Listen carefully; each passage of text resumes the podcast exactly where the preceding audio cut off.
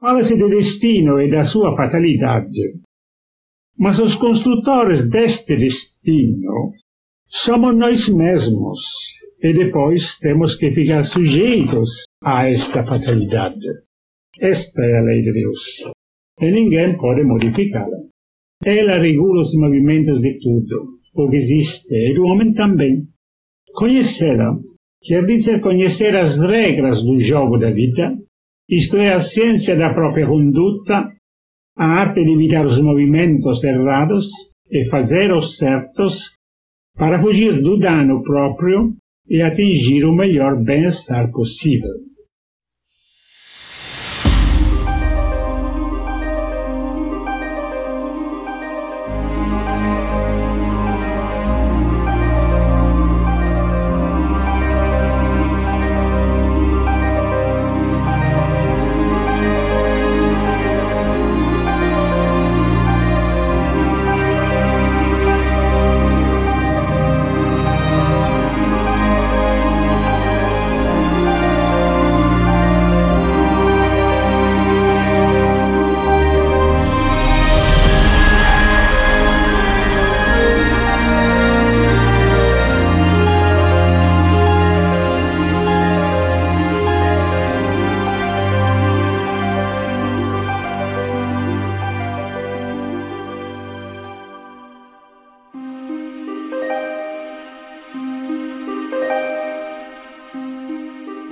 Meus amigos e minhas amigas. Esse é o podcast O Balde Pode e é uma alegria enorme estar aqui com vocês. Hoje oferecemos o episódio número 3.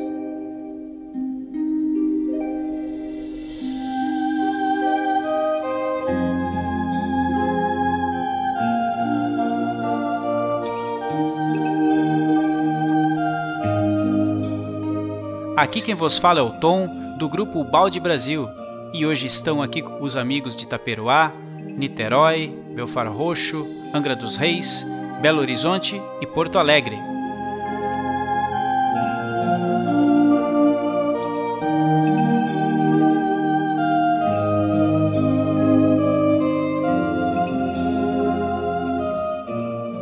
Hoje então nós continuaremos a leitura com pequenos comentários da obra Lei de Deus, do professor Pietro Baldi, abordando hoje o capítulo 3, intitulado O Problema do Destino.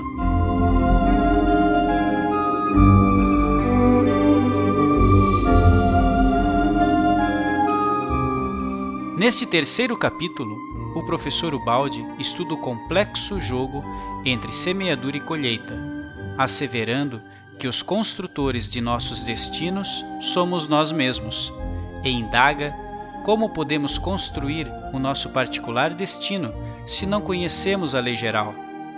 E verificando que a maioria ainda não aprendeu a ser dona dos acontecimentos de sua vida, mas ao contrário é dirigida por eles, ensina que a vida deve ser um trabalho consciente, construtivo e dirigido logicamente para finalidades certas, em harmonia com a lei de Deus.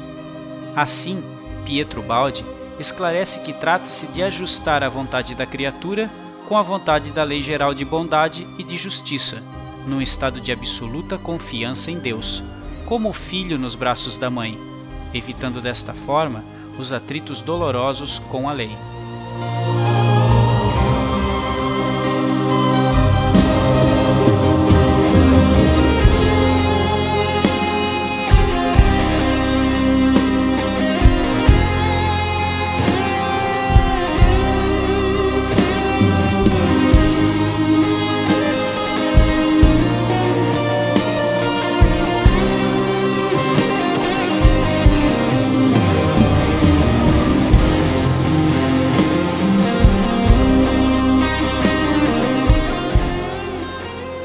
Agora vamos para a nossa leitura de e-mails e recados e logo retornamos para o nosso estudo.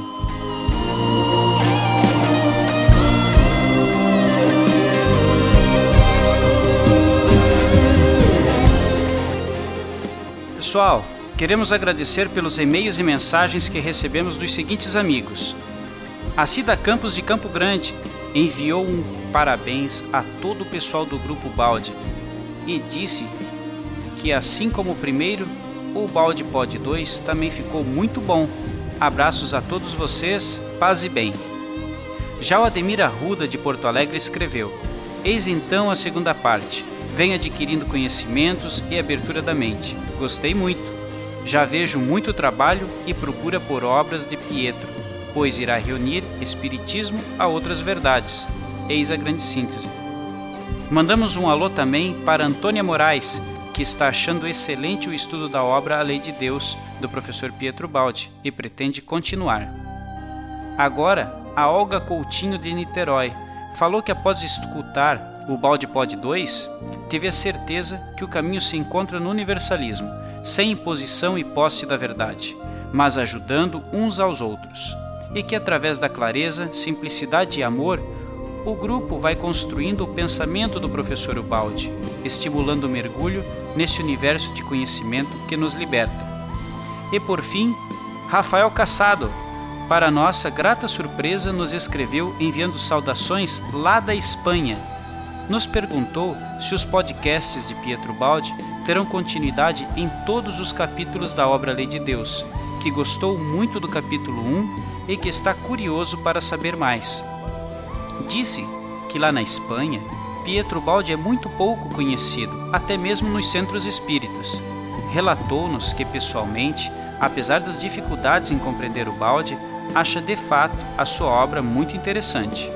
Muitas graças, hermano, e continue conosco, pois iremos sim oferecer a todos vocês os 24 capítulos desta maravilhosa obra, A Lei de Deus. E talvez mais algumas surpresas. Aguardem!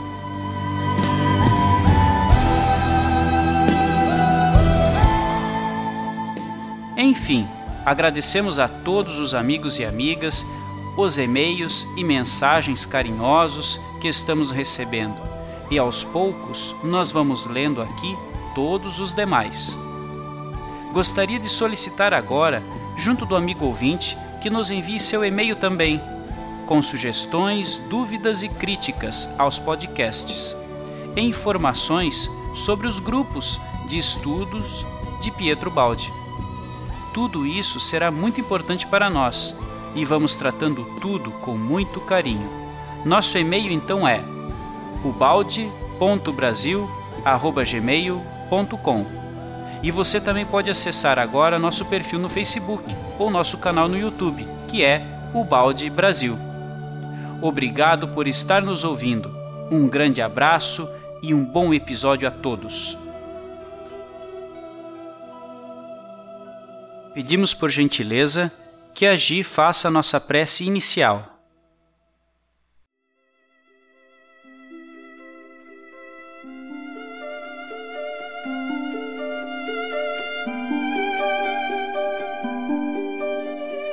Vamos elevar nosso pensamento ao Mestre Jesus e a Deus, nosso Criador. Agradecemos pela oportunidade de estarmos aqui reunidos com amor, para os estudos da obra de Pietro Baldi. Pedimos aos espíritos benfeitores que nos acompanhem e auxiliem nessa tarefa, que tenhamos sempre ânimo e boa vontade para prosseguirmos com este trabalho. Deus abençoe a noite de hoje e que assim seja.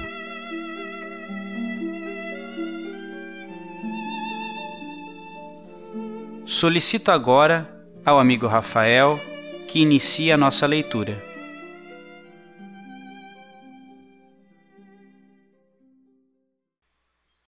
O problema do destino. A semeadura é livre, mas a colheita é obrigatória. Como orientar nossa vida no plano geral do universo, conhecendo o funcionamento da lei? No capítulo anterior, tocamos levemente no assunto de uma ciência dada como método para se alcançar êxito e ser menos infeliz, em virtude de se aprender a arte de viver sabiamente em harmonia com a lei de Deus, seguindo com obediência a sua vontade. Vamos agora explicar melhor estes conceitos. É difícil a arte de saber viver. A vida é um vaso que podemos encher com o que quisermos, mas, na verdade, temos enchido de erros. Então, que podemos receber senão sofrimentos? Quando era moço, li livros sobre a arte de alcançar sucesso na vida. E hoje ainda se encontram livros sobre este assunto. Mas trata-se de uma ciência de superfície, baseada em sugestão, na arte exterior de apresentar-se, de falar e convencer o próximo. Ora, isso só pode levar a um êxito parcial, momentâneo, superficial. O verdadeiro êxito na vida consiste no problema de construção de destinos, um problema complexo de longo alcance que só se pode resolver conhecendo o funcionamento das leis profundas que regem a vida e a posição de cada um dentro dessas leis, ou seja, o plano de uma vida enquadrada no plano geral do universo, em função de Deus. Mas o homem não conhece nenhum nem outro desses dois planos. Como se pode chegar a uma orientação completa do caso particular se não se conhece a geral? A maioria não é dona dos acontecimentos da sua vida, ao contrário, é dirigida por eles. A vida deveria ser um trabalho orgânico, consciente, executado em profundidade, dirigido logicamente para finalidades certas que a valorizem, dando-lhe um sentido construtivo. A vida é um jogo vasto e complexo. Podemos deixá-la decorrer levianamente, contudo, ou perdemos o nosso tempo ou semeamos sofrimentos, cometendo erros. E depois, as consequências serão inevitáveis e suportadas por nós. Fala-se de destino e da sua fatalidade. Nós, os construtores desse destino somos nós mesmos e depois ficamos sujeitos a ele.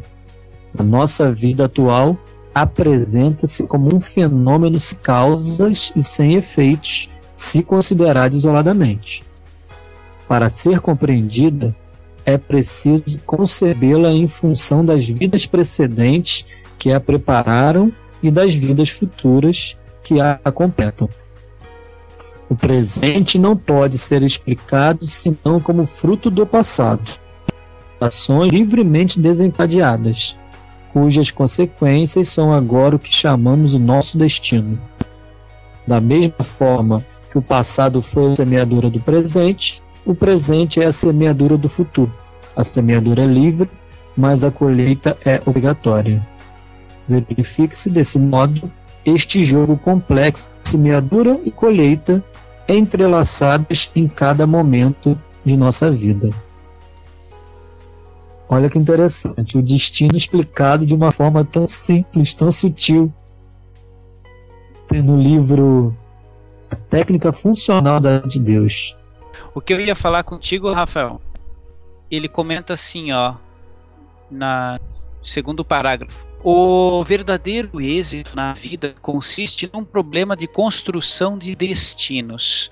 Então, provavelmente, eu não sei se ele já tinha escrito o livro que você citou aí. Então, veja só: o problema da construção de destinos é, uma, é um dos aspectos que a gente vai ter que amadurecer aí. O que, que é, o que, que é, é construir um destino? Problema de construção de destinos o destino, ele me pareceu que o Balde quis, é, é, não sei se ele fez essa comparação ou se eu que estou fazendo, é, ele tem muito a ver com o efeito, né? A gente vai ligado numa isso, como ele falou, né, no finalzinho do, do, do parágrafo que a gente leu.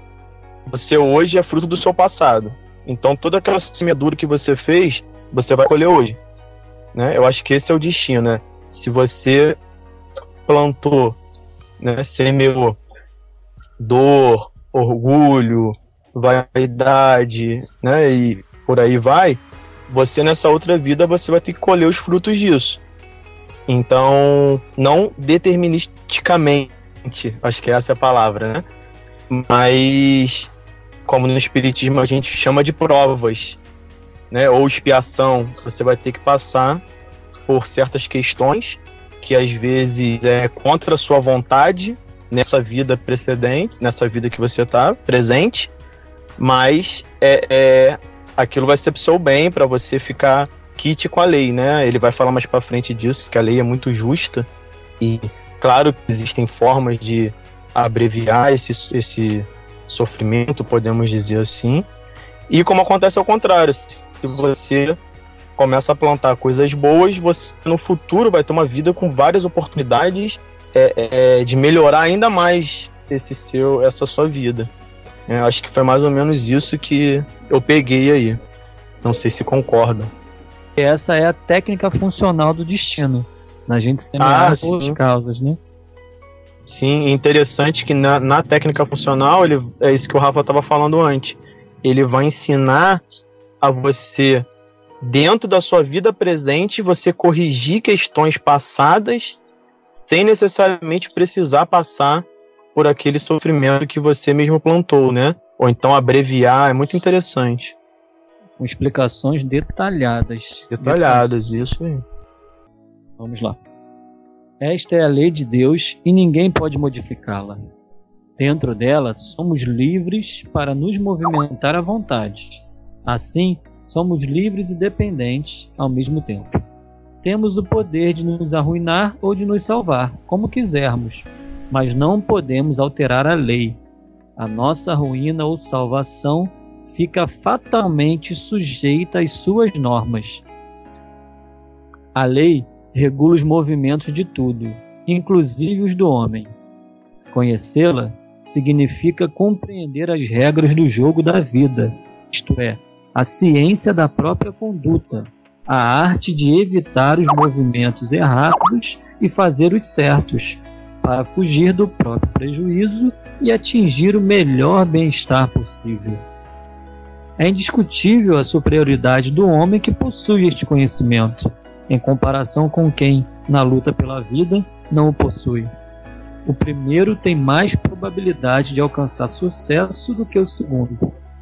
Para quem conhece a lei geral, é possível colocar-se dentro dela, em sua devida posição, evitando as dolorosas consequências de um erro cometido. O homem comum acredita viver no caos, onde procura impor a própria vontade a tudo e a todos, mas esta suposição é fruto da sua ignorância. Não há vontade humana que possa impor-se para dominar a lei. Esta é constituída não só como norma pela inteligência de Deus, mas também como poder pela sua vontade. As normas da lei constituem uma força para que elas se realizem, força irresistível, viva e ativa, sempre presente em todos os tempos e lugares da qual não é possível fugir. A lei é boa, sábia, paciente e misericordiosa, mas é também justa, de uma justiça inflexível, de modo a desencadear-se como um furacão quando há abuso, a fim de coibi-lo.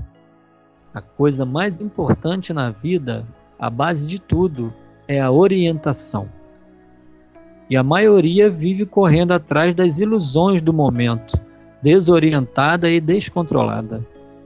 Só quem conhece tudo isto pode orientar-se, inclusive a respeito do seu destino e das finalidades particulares que lhe cabe atingir na vida atual.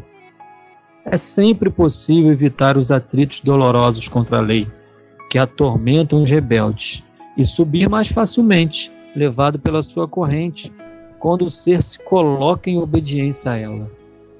Quem, por ter compreendido, sabe obedecer com inteligência, conhece o caminho mais rápido e menos doloroso da salvação. Sim. Sim. Pode falar, Luiz.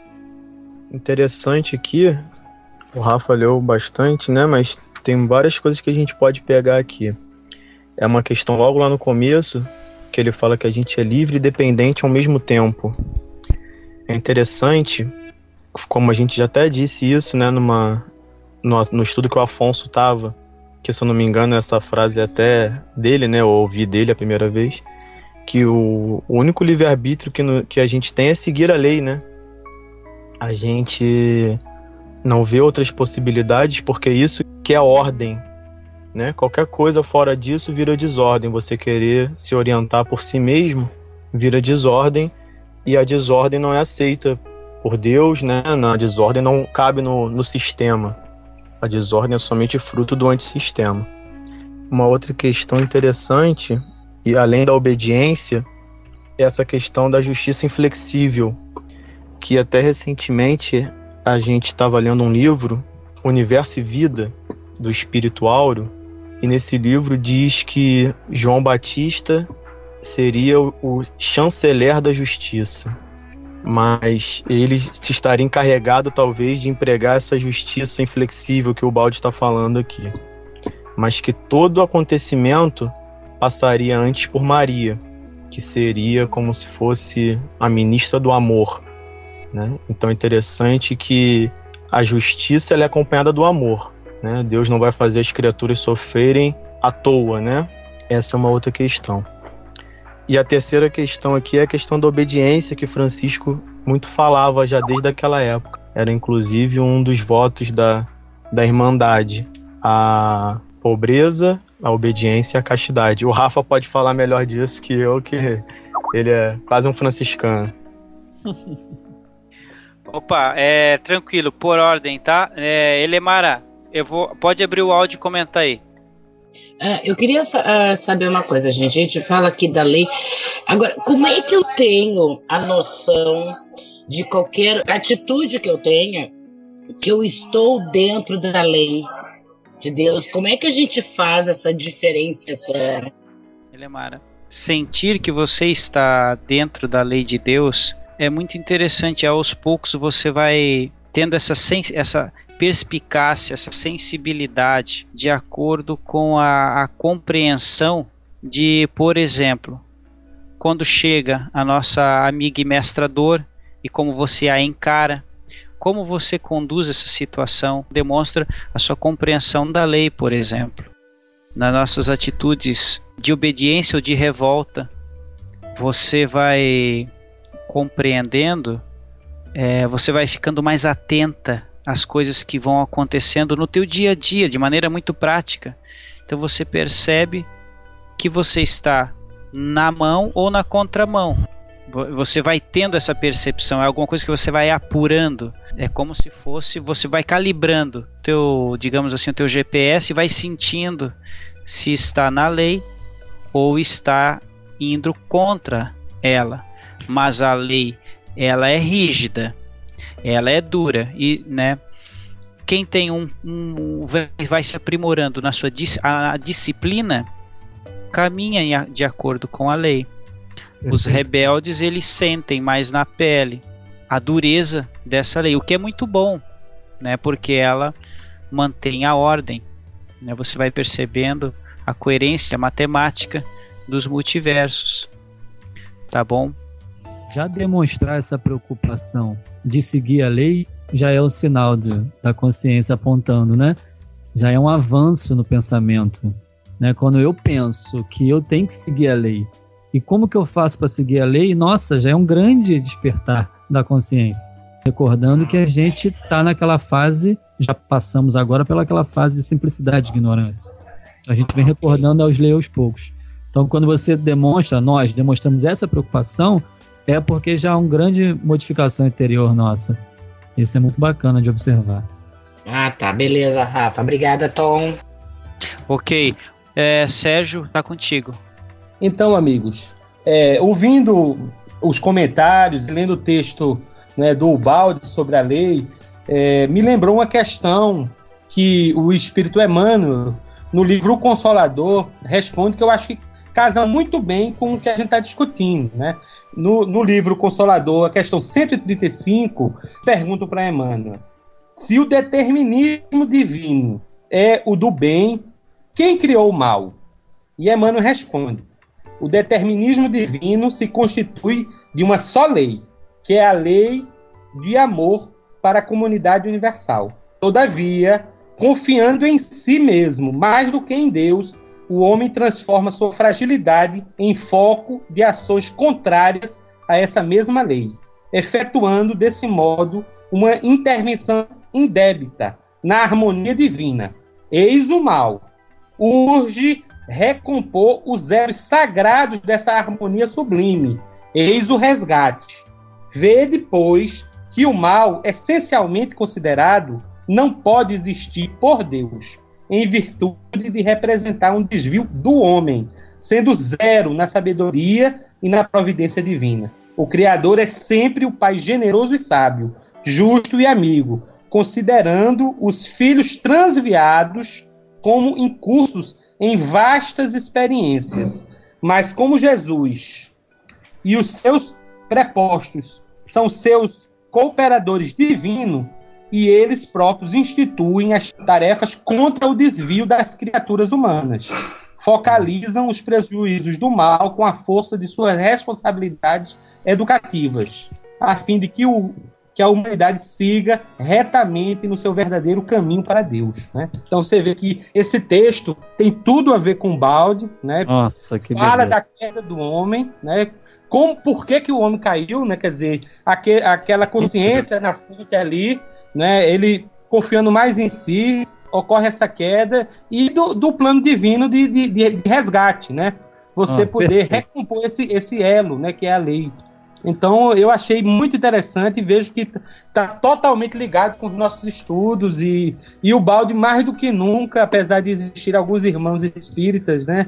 Que torcem o, o nariz para ele, mais do que nunca ele está totalmente dentro mesmo dessa, dessa revelação. Né? O Consolador Prometido, o balde é uma das faces do Consolador.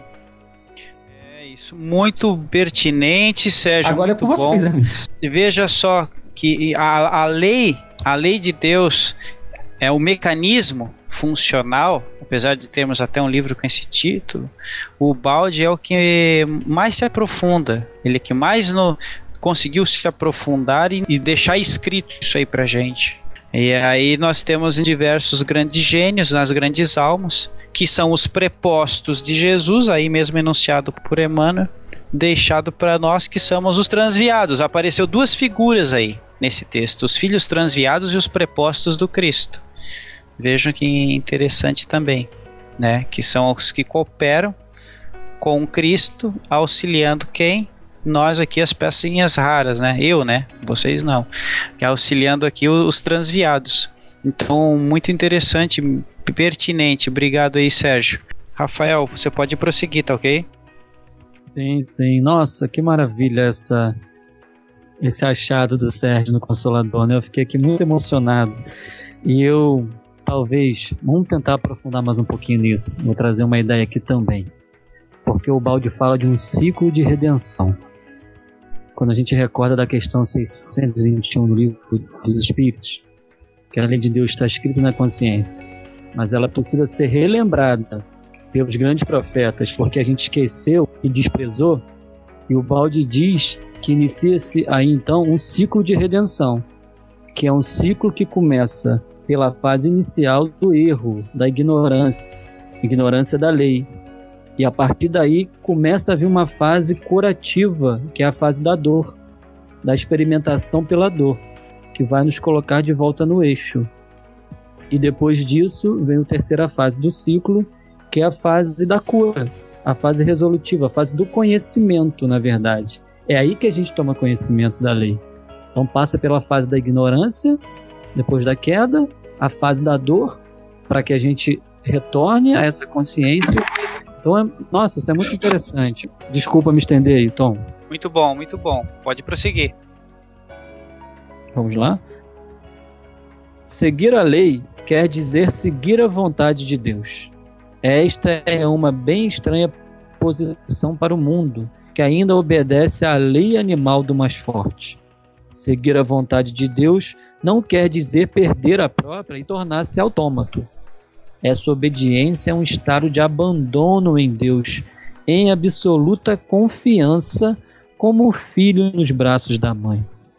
Mas esse abandono é ativo e dinâmico, como o de quem vai atrás de um guia sábio e bom que o defende e lhe garante o êxito, desde que o seguidor queira obedecer com boa vontade, sinceridade e fidelidade é o abandono do operário consciente da sabedoria do patrão, a quem, para sua própria vontade, convém obedecer, acompanhando e colaborando.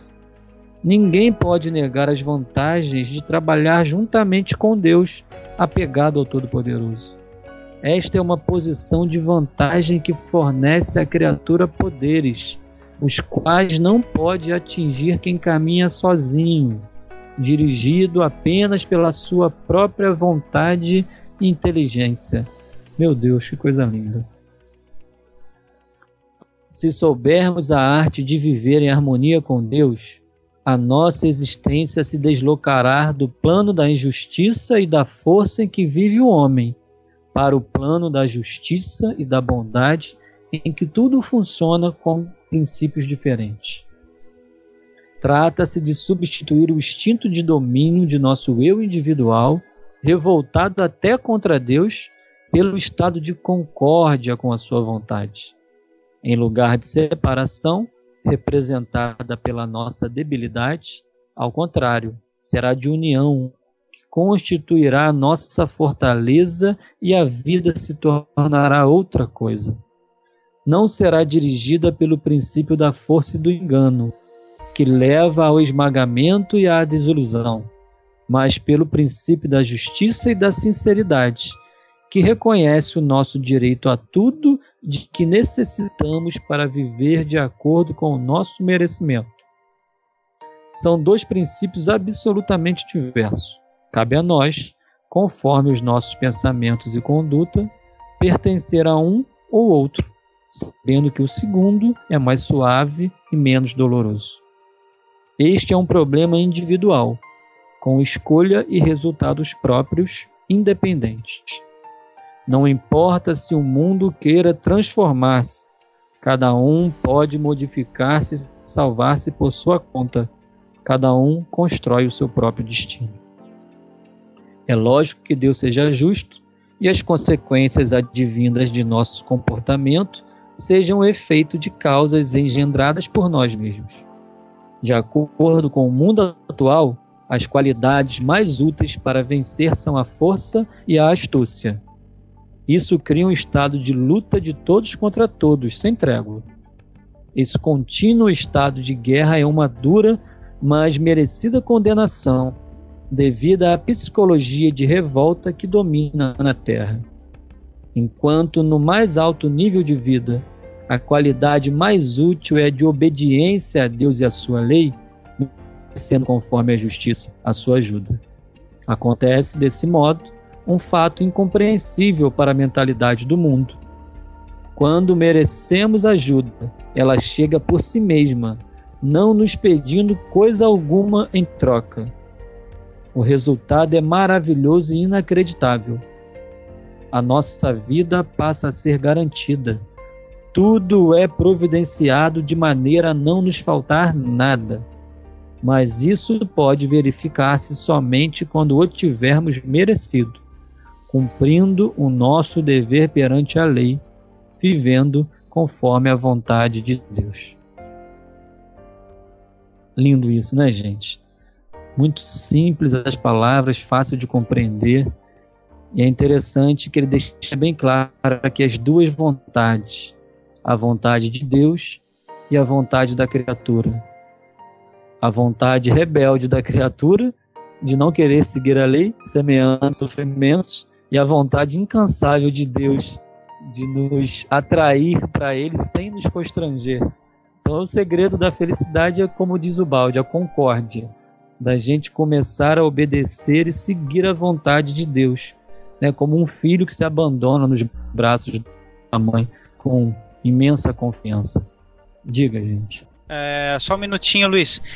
É, Rafa, Rafa, é o seguinte, é, o Balde ele fala que neste planeta existe essa forte tendência à força e astúcia. Ele comenta muitas vezes a astúcia. Muito, muito. Tá? Veja só, a força é um elemento, o outro elemento é a astúcia. Uns não agem com força, um, uns agem com força e astúcia sim, mas alguns irmãos agem com astúcia, que é tem tão ou mais poder quanto a espada, né? A astúcia. Sim. Então ele fala aqui, de acordo com o mundo atual, as qualidades mais úteis. Ah, sim.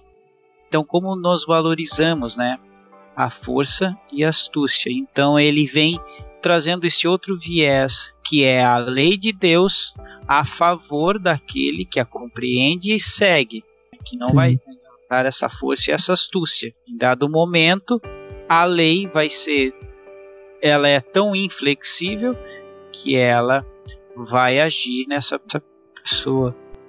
Nesse Isso não é um ser. privilégio, né? Não é um privilégio. O que acha?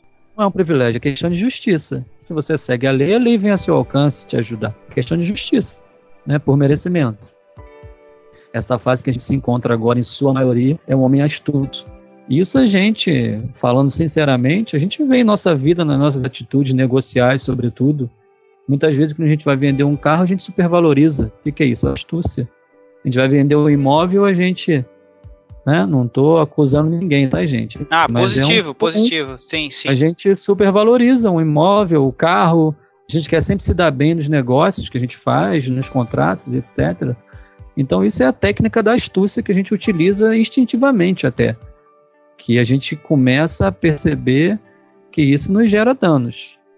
E a, a nova fase que vai surgir na humanidade é a fase da honestidade, superando essa da astúcia, que é o, o método atual e mais presente na, no nosso nível evolutivo.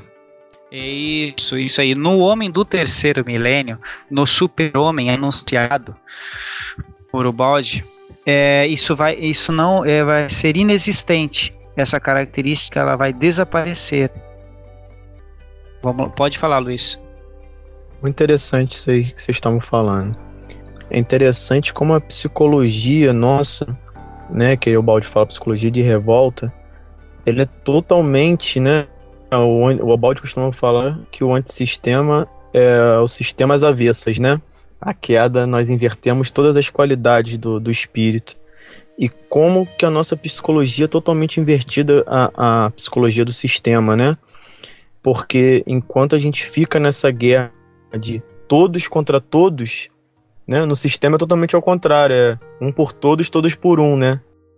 É interessante a gente ver, quer dizer, a gente chega nessa psicologia do sistema através da nossa psicologia atual. A gente inverte ela e tem uma ideia de como é essa psicologia lá. Ô Alexandre, tu quer falar? Quero sim, ô, ô Clayton. É o seguinte, é, é só uma observação, pode até talvez sair um pouco fora, mas eu estava lendo um livro sobre Einstein hoje e ele, ele tem uma passagem que eu gostaria de falar sobre essas leis, sabe? Qual o nome do livro? Mas- Qual o nome? Como vejo o mundo. Certo. É, mas o sábio, bem convencido da lei de causalidade de qualquer acontecimento, decifra o futuro e o passado submetidos às mesmas regras de necessidade e determinismo. A moral não lhe suscita problemas com os deuses, mas simplesmente com os homens. Sua religiosidade consiste em espantar-se, em extasiar-se diante da harmonia das leis da natureza, revelando uma inteligência tão superior que todos os pensamentos humanos e todo o seu engenho não pode desvendar diante dela, a não ser seu nada irrisório. Este sentimento desenvolve a regra dominante de sua vida, de sua coragem, na medida em que supera a servidão dos desejos egoístas. É só esse. inter- Eu achei interessante, porque esse livro é Einstein mesmo falando sobre essas leis imu- imutáveis, assim, do que ele Sim. acreditava, né? Eu achei só, só interessante. Muito bom. Vamos continuar? Vamos continuar então. Surge então uma novidade que o mundo ainda não acredita. Para possuir o de que precisamos e para alcançar sucesso não é necessário força ou astúcia, basta merecer, conforme os ditames da justiça divina. Aqui não é o prepotente ou o astuto quem vence, mas o homem justo que cumpre o seu dever. Somos, num nível de vida mais evoluído, regidos por um princípio mais alto. Trata-se de um nível ao qual pertencem os indivíduos mais amadurecidos. O incrível é que vemos funcionar nesse novo mundo a divina providência. Ela funciona de verdade, mas é lógico, só para quem a merece. É lógico também que ela não funcione para quem não a mereça. Quando tivermos merecido, podemos ter certeza de que esse verificará para nós o milagre da divina providência. Nada nos deixará faltar do que precisarmos. seja para a alma, seja para o corpo. Em geral, não se acredita que isto possa acontecer de verdade, porque é muito raro que aconteça, como é raro também que o mereçamos. O mundo está cheio de necessidade, porque está cheio de cobiça. A causa da necessidade é a cobiça. Olha que lindo isso. Quem semeia insaciabilidade tem de recolher fome. Quem furta, tirando dos outros o que não ganhou honestamente com seu trabalho, deverá viver na miséria, até aprender, à sua custa, a lição da honestidade. Para reconstituir o equilíbrio da lei, surge a privação correspondente ao nosso abuso. Paga-se caro por esse abuso, mas o mundo parece ignorar uma lei tão simples como esta. Somos livres, mas responsáveis. E o seremos tanto mais quanto mais possuirmos em riqueza e poderes pelo bom ou mau uso que deles fizermos. Teremos sempre de prestar contas à lei, e ela poderá tirar-nos tudo, deixando-nos na penúria, se pelo mau uso do poder ou fortuna houvermos merecido. Nossa, que lindo! Eu vou repetir só um trechinho aqui. O mundo está cheio de necessidade porque está cheio de cobiça a causa da necessidade é a cobiça. Ou seja, para que eu conquiste até mesmo poder material, um dos requisitos é não cobiçar. Interessante isso, né? Interessante, interessante, Rafael. E está intimamente ligado a essa cobiça, aquilo que a gente estava comentando, né? A astúcia. Né? A astúcia é, por astúcia. alguma razão, né? Ela é movida por um sentimento. Qual é? A cobiça. E uhum. aí a gente começa a ir contra o que? A lei de Deus e como isso está de acordo com o curso do Maurício Crispim, né? Que ele fala do abuso, da insaciabilidade. Quem puder assistir o Ondas de Transformação, ele fala muito em relação a isso aqui.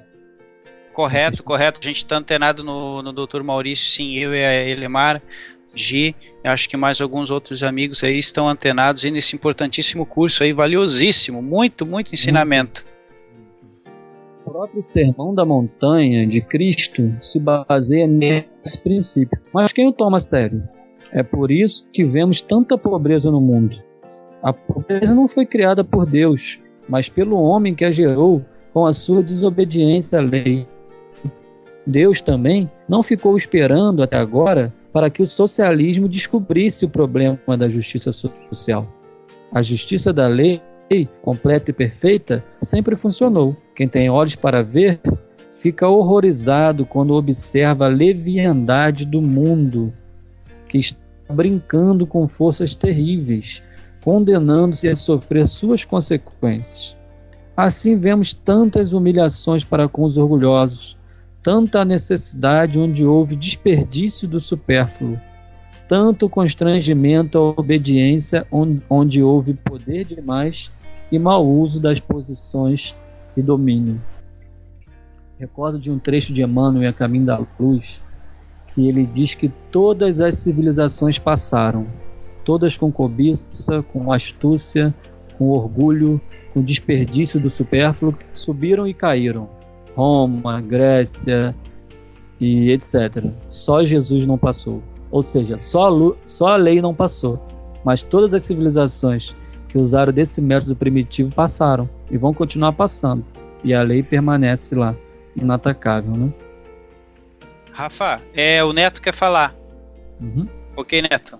É, eu queria fazer uma observação de uma coisa que eu estava me questionando. Eu acho que cabe aqui nesse momento. Porque um dia eu parei e pensei assim: por que, que é difícil por que é tão difícil seguir Jesus, seguir o bem fazer essa transformação? Se o bem é tão bom, se Deus, se essa lei é tão perfeita, por que é, é, que a gente tem tanta dificuldade de seguir essa lei? E me veio uma resposta, né, por intuição, de que, na verdade, não é difícil seguir o bem, mas é difícil a gente deixar de ser quem a gente é e gostar do que a gente gosta. Quer dizer, agora com o balde eu consigo entender por que, que é tão difícil seguir o bem? Porque é a queda, é a revolta contra Deus.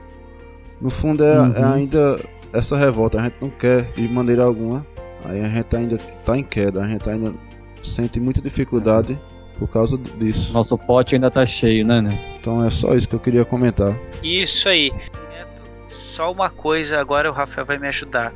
Pedagogicamente falando, tá? Nós não estamos mais, nós estamos mais em queda, né? Nós estamos no processo de, da subida, confere. Uhum. Né? O que acontece é o seguinte, são deslizes que não são é porque nós nos falta, às vezes, nós temos que utilizar o vocabulário só para a gente falar o mesmo português o baldiano aqui. Nós cometemos deslizes, transgredimos a lei, mas isso não, não é processo de queda. A queda já, já se operacionalizou. Confere? Sim, é, é isso mesmo. Só que, como a gente despertou há pouco tempo, Certo. Então a gente está cheio ainda de bagagem. Está reverberando, tá? Isso, então por é isso que é difícil, por isso que vai aos poucos. Né? A gente vai largando essa bagagem, esse peso de sentimentos revoltosos que a gente acerta aqui uma grande dificuldade e logo ali a gente cai de novo e acerta de novo até que uma hora repetindo esses atos por essa técnica de automatismos isso vai ficando normal. É, uma imagem talvez quando a gente pega um copo cheio de terra, cheio de barro, todo sujo, e a gente vai jogando água ali, deixando a torneira aberta nesse copo. Aos poucos vai saindo toda aquela sujeira. Depois de muito tempo que o copo vai ficar limpo, né? Transparente. Mas a sujeira ela demora a sair um pouquinho alguns conceitos eu vou fazer questão de deixar bem claro aqui, porque daqui a pouco, isso não vai demorar, tá? Os amigos aqui vão estar explanando o balde para outros irmãos, e isso é uma das coisas que logo vem à tona, principalmente para nossos irmãos da, da ciência, que, que, né, que são bem dedicados à ciência, assim, eles combatem muito um dos primeiros aspectos essa a, a, a, por causa da evolução né, por causa da, da, teoria da evolução das espécies. Então nós não estamos mais em queda. Porque e outra coisa, porque senão também nós vamos encarar a dor como um aspecto de queda. Quando não, é um mecanismo da, já de saneamento. É esse copinho aí que está jogando a água, a sujeirinha para fora. Né? A dor, quando bem encarada, vivenciada, e sem murmurar, como recomenda quem? O nosso amigo Kardec, sem murmurar. Não, foi, tá bom? foi isso que eu quis falar, é. realmente. Eu não certo, quis certo. falar que estava em queda, mas é que eu uhum. não soube me expressar direito, entendeu? Tá certo. Por ordem, então, Luiz e depois Sérgio. Eu vou fechar meu áudio. Pode falar, Luiz. Eu ia falar exatamente isso que o Neto falou agora no finalzinho. Eu compreendi o que ele quis dizer, mas ele não soube se expressar da maneira certa. É interessante é, para a gente usar né? Quando a gente quiser falar assim, eu costumo usar esses como tombos ou, né? Porque a lei é, é, tá lá na grande síntese, né? Essa lei de subida, ela é sempre subindo três e descendo dois para ganhar um, uma posição na verdade. E então a gente está sempre caindo não é o termo certo, né? Que confunde com a queda, mas a gente está sempre é, é involuindo, é o termo certo que o balde usa. A gente está sempre descendo um pouco, aprendendo com essa descida, talvez até sofrendo alguma coisa, e nisso, tropeçando, como o Rafa disse, e nisso a gente vai crescendo através do que o Rafa falou, mas ele não explicou direito, não sei se todo mundo conhece, que é a técnica dos automatismos, que é a gente vai repetindo né? Segundo essa teoria de que a gente sobe 3, desce 2 para ganhar 1, nós passamos cinco vezes por um mesmo ponto. Então nós vamos adquirindo pela repetição desse movimento um instinto, né? Aquilo vai ficando tão automático que vira um instinto. É isso aí. Tá bem, muito bom. Tropicando, tropeçando, trombando, tá, beleza. É isso aí. Sérgio, tá contigo. Bem, essa reflexão que nós estamos fazendo né, sobre essas características né, da lei, o que realmente a gente consegue adquirir com a lei, quando se harmoniza com ela, e também quando você se revolta e que você cai, né, quer dizer, esses efeitos né, de você estar tá harmonizado com a lei, com Deus, com o seguinte, me fez lembrar uma passagem do Evangelho, né, que às vezes é muito mal interpretada, é lida de, de, de forma apenas literal, né, e que Jesus traz essa figura de maneira muito profunda, né? nos faz essa reflexão. Está no Evangelho de Lucas, no capítulo 11, nos versículos de 11 a 13. E Jesus ensina assim: Qual pai dentre vós que, se seu filho lhe pedir pão, lhe dará uma pedra? Ou se lhe pedir peixe, lhe dará por peixe uma serpente? Ou se lhe pedir um ovo, lhe dará um escorpião? Se vós, pois, sendo maus, sabeis dar boas dádivas ao vosso filho, quanto mais dará o Pai Celestial, é, o Espírito Santo, àqueles que lhe pedirem. Né? Então eu vejo que é interessante que é óbvio, né, se a gente refletir profundamente, que não tem como uma pessoa que está desviado da lei, que está em queda, ele obter, às vezes, algum benefício da lei que poderia aprofundar sua queda. Então, é isso que Jesus diz. Né? Às vezes a gente pede as coisas para Deus, mas que não é coerente. Aquilo ali não é possível. Em vez de nos ajudar, vai melhorar. Muitas vezes o sofrimento que a gente recebe é isso, é curador. Ele vem para nos reconectar, nós poder, podermos né, observar que existe lei, que existe Deus, se reconciliar com Ele e começar uma ascensão né, para Deus, né, realmente nos libertar. Então eu acho que é, é bem por aí. Né? E, uhum. e, claro, o contrário também é possível. Se você já está com certa conexão com Deus, né,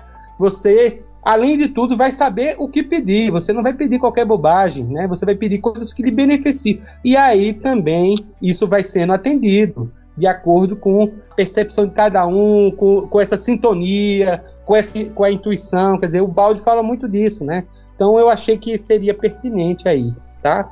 Tá certo, muito bom. Bem pertinente, com certeza. Até o Rafael postou essa passagem evangélica outro dia aí no grupo. Muito, muito bem colocado. Podemos prosseguir? O mundo é ainda tão ingênuo e acredita que basta apossar-se de uma coisa de qualquer maneira para que tenha o direito de possuí-la. Ele não sabe. Tudo que possuímos sem justiça, por não ter ganho com merecimento ou por não ter feito bom uso, é gasto, consumido, corroído interiormente por esta falta de justiça que mais cedo ou mais tarde vai conduzir ao fracasso. A riqueza mal construída é veneno, que só pode dar frutos da mesma natureza para quem a possui acabará assim uma traição, como é justo que aconteça. No fundo das coisas, não existe o que aparece em sua superfície, porque aí reina a justiça de Deus. Ela funciona sempre, não importa se o homem queira ou não tomar conhecimento dela. Possuir o mundo inteiro, quando esta posse estiver fora da justiça, não oferece segurança alguma. Acima de todos os poderes humanos, existe um poder maior, que é a justiça da lei. Lembremos-nos de que a vida é uma força inteligente, que só defende os que são úteis à sua conservação e desenvolvimento. A conclusão desta palestra é que a divina providência existe de verdade e funciona. Mas, para isso, é necessário saber fazê-la funcionar acionando as alavancas que a movimentam. Na grande síntese, pessoal, tem um capítulo chamado A Divina Providência. O Balde falou várias vezes aqui da Divina Providência.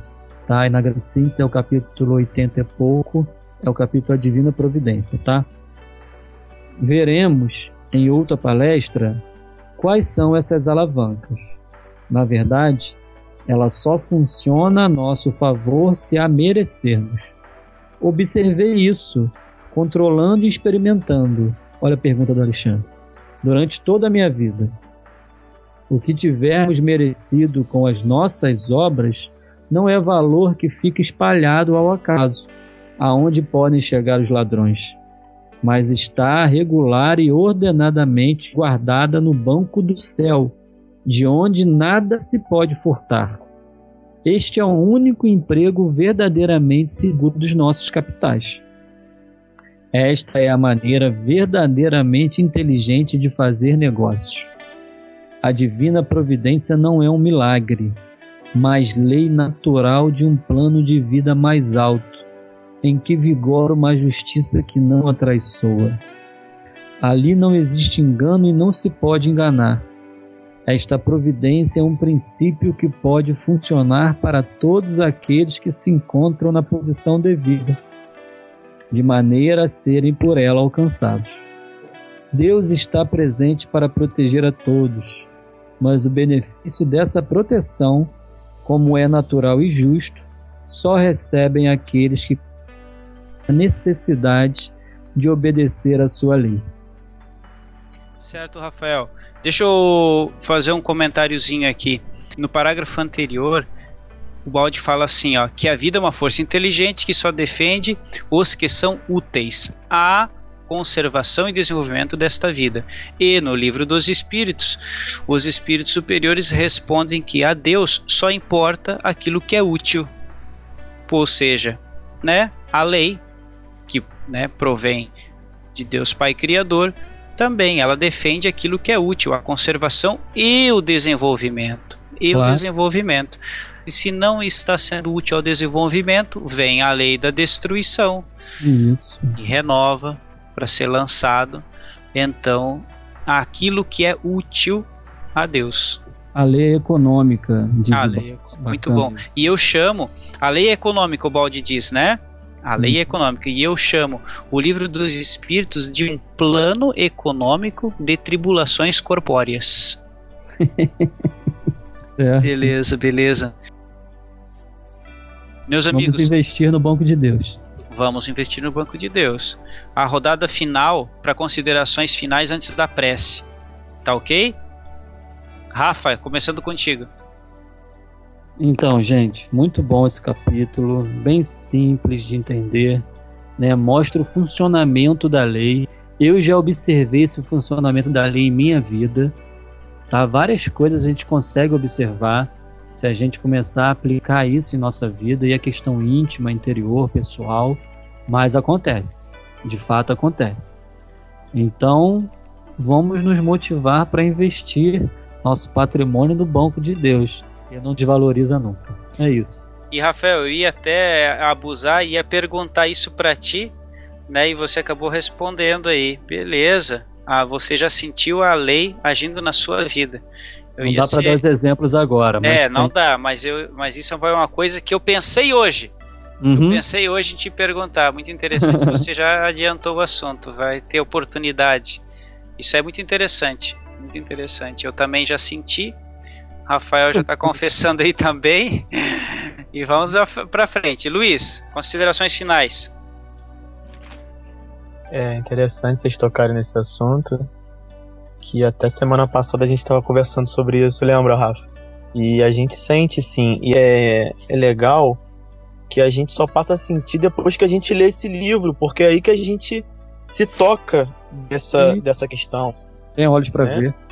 Isso, antes desse conhecimento, a, a lei também agia, só que a gente não percebia, né? Isso aqui é interessante. E só para ser breve e fechar com as próprias falas do Balde, como que quem tem esse conhecimento está na vantagem em relação ao resto do mundo. Né? Isso fica aí para a gente refletir. E é isso, muito obrigado pelo estudo de hoje. Muito bom, muito bom. Neto, considerações finais. Queria dizer para vocês que está sendo um despertar para mim conhecer o balde, porque olha o que eu estou sentindo hoje. O Estevam tá aqui chorando.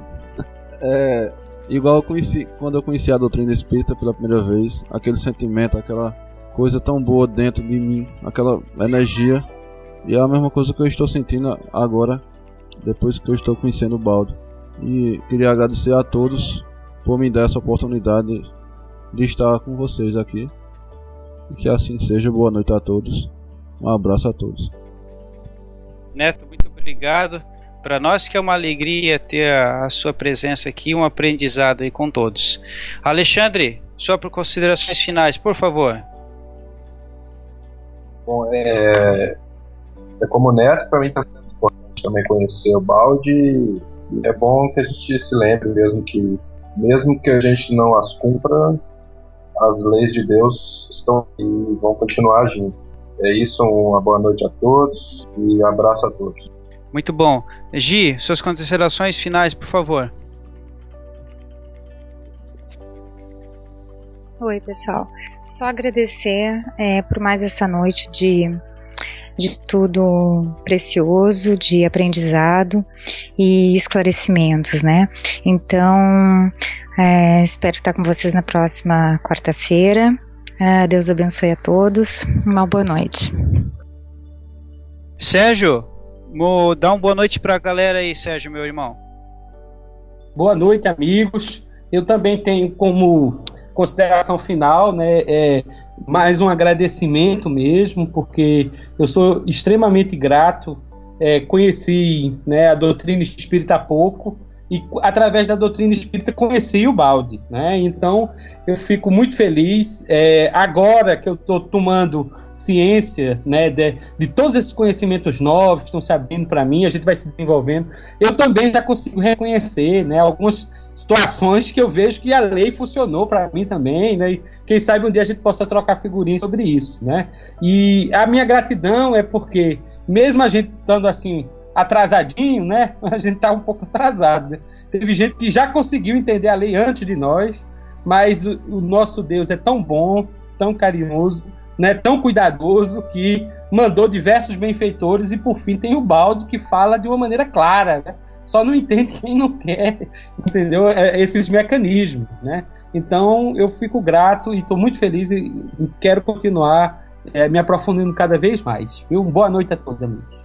Boa noite, meu amigão. Elemara, mana querida, suas considerações finais, por favor.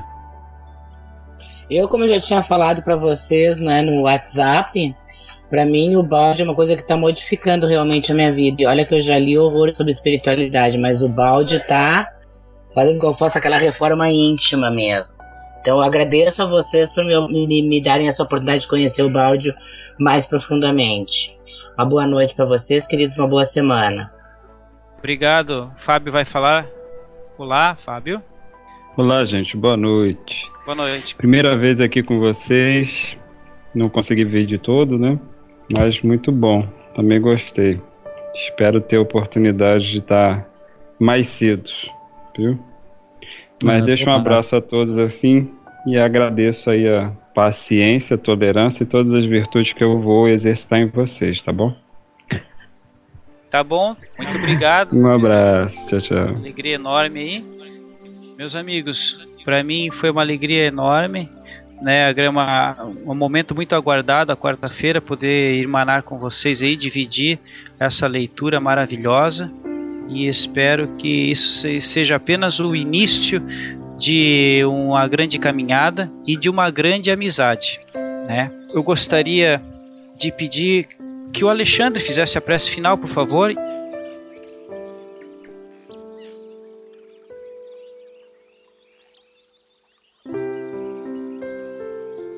Elevemos o nosso pensamento aos céus, agradecendo a Jesus, Mestre de todos nós, por mais essa oportunidade de aprendizado.